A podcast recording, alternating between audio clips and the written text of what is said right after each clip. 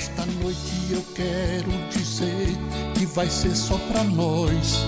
O meu coração quer ouvir tua voz. Meu amor por você está aumentando.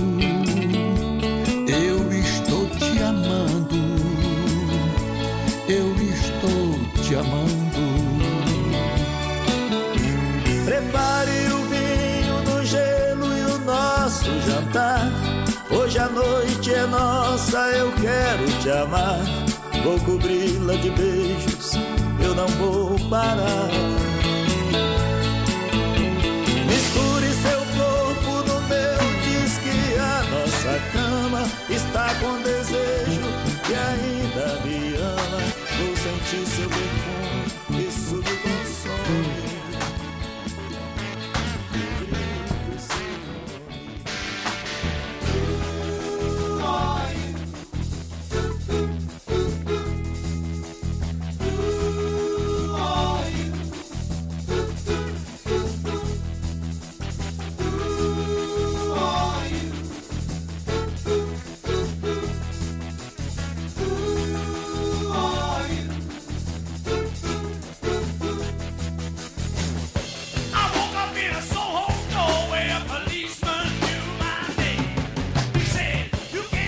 É hora de tirar o vinil da capa e colocar na ponta da agulha. Você está no Alto Radio Podcast e é dia de responder a pergunta Who are you?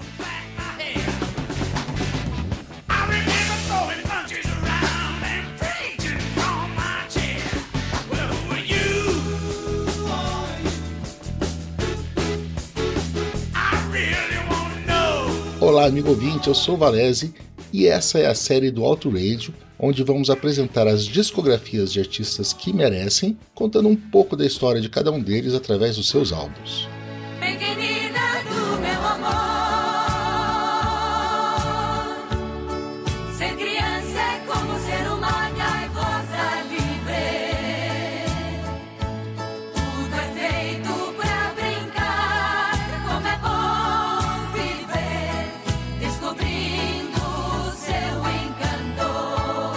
Ah, tá acabando. Quer dizer, tá acabando essa série do Who Are You, não as perversidades que o Bunnyman pratica no começo dos programas. Não contente em usar a original Chiquititas do ABBA, que já funcionaria aqui, ele resolveu colocar para abrir o episódio anterior sobre Steve Upper Lip a versão de Ermelinda Pedroso Rodrigues Dalmeida, a paraguaia de Caacupé conhecida por aqui como Pérola. Corre que você ainda tem algumas poucas chances de me poupar o acesso ao Shazam e decifrar o que rolou no começo desse episódio.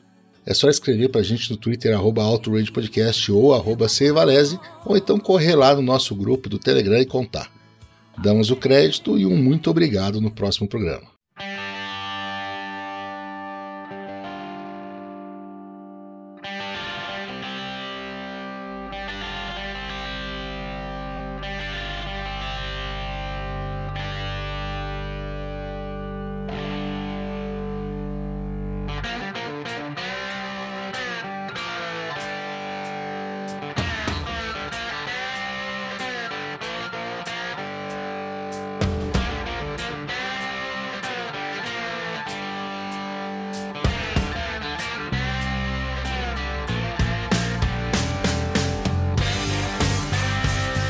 No episódio anterior, a gente deixou o ACDC na virada do milênio, em meio a um sucesso estrondoso com o álbum Steve Upper Lip.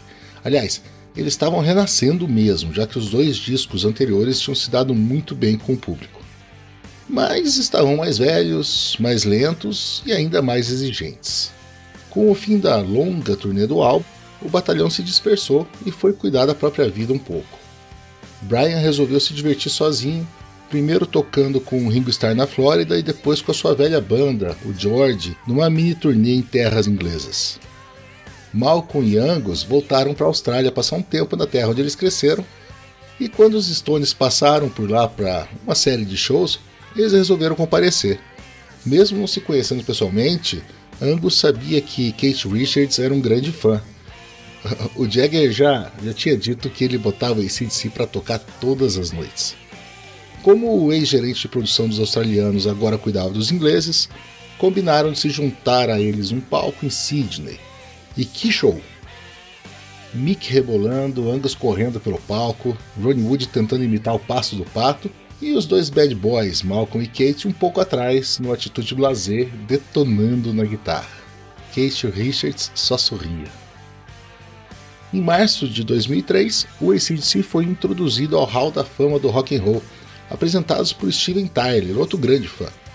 Os caras nunca foram dessa de clubinho, e eles aceitaram a indicação como aceitariam um café com bolinhos, por exemplo. Brian, num gesto bonito, fez os presentes saberem que os dois sobrinhos de Bon Scott estavam lá também o representando. E a vida continuava. De vez em quando os cinco integrantes se juntavam para algum show pequeno, geralmente para caridade. Nos bastidores, os negócios seguiam. O AC mudou de selo, da Electra para Sony, que relançou todo o catálogo deles. Brian deu uma palhinha em um show do Velvet Revolver. Phil Rudd produziu o disco da banda neozelandesa Jagged Ann e Angus apresentou Ozzy Osbourne na sua introdução no Hall da Fama da Música Britânica. Brian e Cliff ainda eles faziam parte de um projeto chamado Classic Rock Cares, que buscava dar uma base musical para crianças carentes.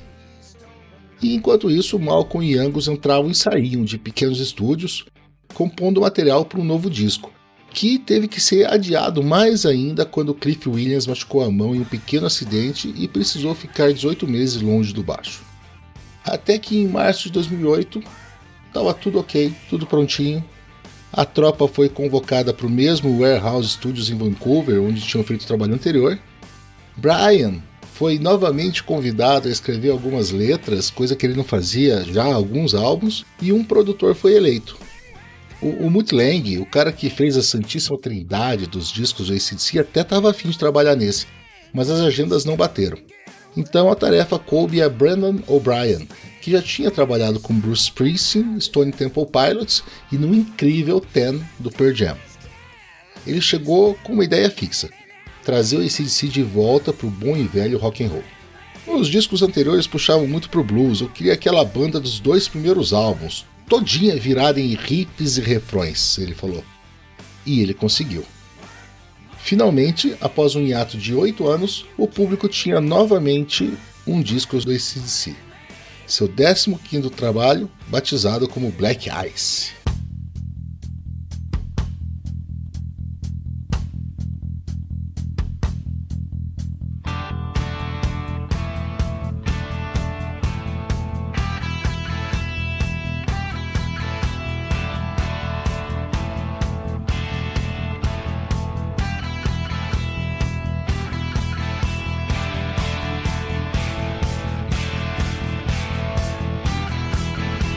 Comecemos então o maior faixa a faixa da história do Who Are You até aqui.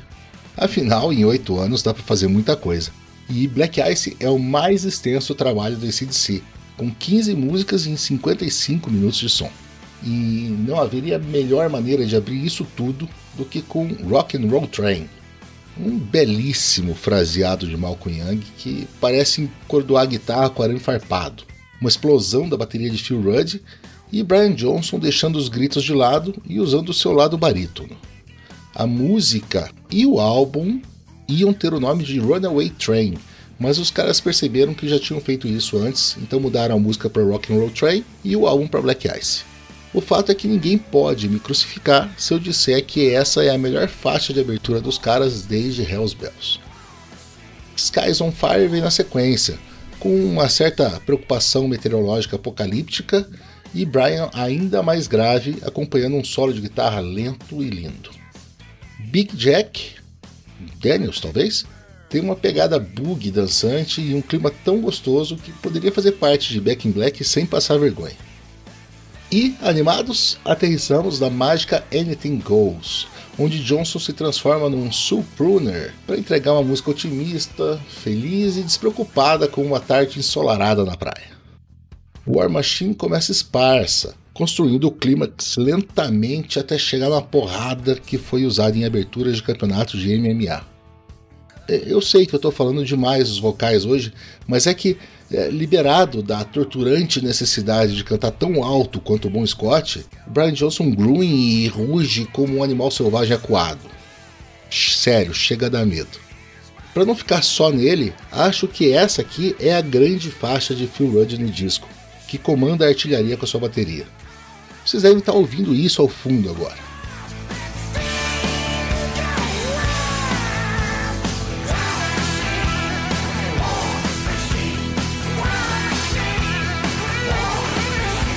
No meio de 15 músicas, ok, algumas têm que ser só ok, como é o caso de Smash and Grab.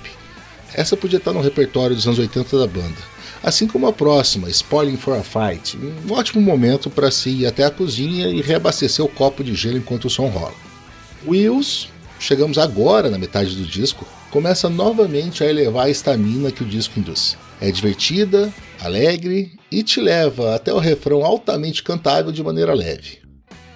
Ao contrário do que o nome sugere, Decibel é calma, quieta, esculpida sabiamente e flui entre uma interpretação esfumaçada dos vocais de Brian e da guitarra base de Malcolm, que remete a ótimos momentos do ZZ Top para mim. Em Stormy May Day, o produtor conseguiu convencer Angus a tocar uma slide guitar, o que ombreia com clássicos do Lynyrd Skinner numa espécie de southern rock do Delta do Mississippi e ao mesmo tempo lembrar o bom e velho Led Zeppelin. O groove de She Likes Rock and Roll é de Cliff Williams. Na única faixa em que o baixista sai da fórmula de martelar oito notas, ele nos faz acreditar que ela realmente gosta de rock and roll. Money Made é ao mesmo tempo uma crítica à indústria musical e o sucesso mais industrial de todos, feita para tocar no rádio para cantar junto. E chegamos à terceira música que cita o nome do negócio em si, Rock and Roll Dream. Essa é praticamente uma balada que nos envia um sentimento de melancolia sinistra, uma elegia ao rock que começa com acordes doces para de repente aumentar o volume e entregar a mensagem que tá tudo bem, ele não morreu. Rocking All the Way prepara o grande finale com uma vibe inocente dos anos 70 e seus solos de guitarra que iriam salvar o mundo. Vou contar uma coisa aqui para vocês. Nos países mais frios, o sereno da noite pode congelar sobre o asfalto e formar uma camada escorregadia e invisível, bastante perigosa. Esse fenômeno é chamado de Black Ice. E a música título fecha o disco com salvas de canhão. Pode ser o café, ou a vida repleta de excessos, ok? Mas meu coração sempre acelera um tanto quando essa música começa. Que encerramento, senhores! O álbum, tão esperado, foi um sucesso de mercado, literalmente falando, pois nos Estados Unidos ele só foi vendido nas redes Walmart. A sua capa icônica foi desenhada pelo diretor de arte da Columbia Records, um fã assumido que se voluntariou para o projeto. E a capa vinha em quatro versões, cada uma diferente da outra apenas pela cor do logo da banda na frente: vermelha, azul, branca e amarela. Com certeza teve gente comprando todas, porque o disco estreou em primeiro lugar nas paradas de 29 países. Isso, 29 países em primeiro lugar. Vendeu 6 milhões de cópias nos primeiros dois meses nas prateleiras, sendo que 200 mil só no primeiro dia nos Estados Unidos ganhou múltiplos discos de platina, o prêmio de melhor álbum de rock de 2009 da área e foi indicado ao Grammy naquele ano. A turnê que se seguiu rendeu o melhor registro de um show de rock que eu já vi. Chama Live at River Plate.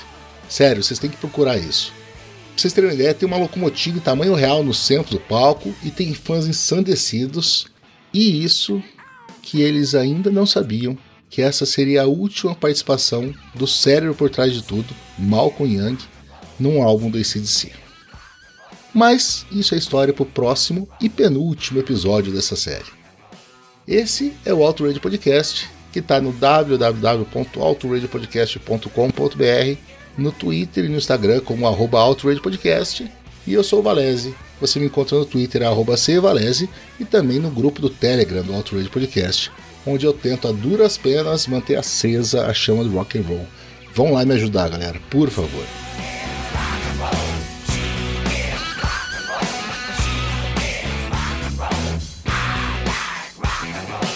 Enfim, um grande abraço a todas e todos e até o próximo episódio.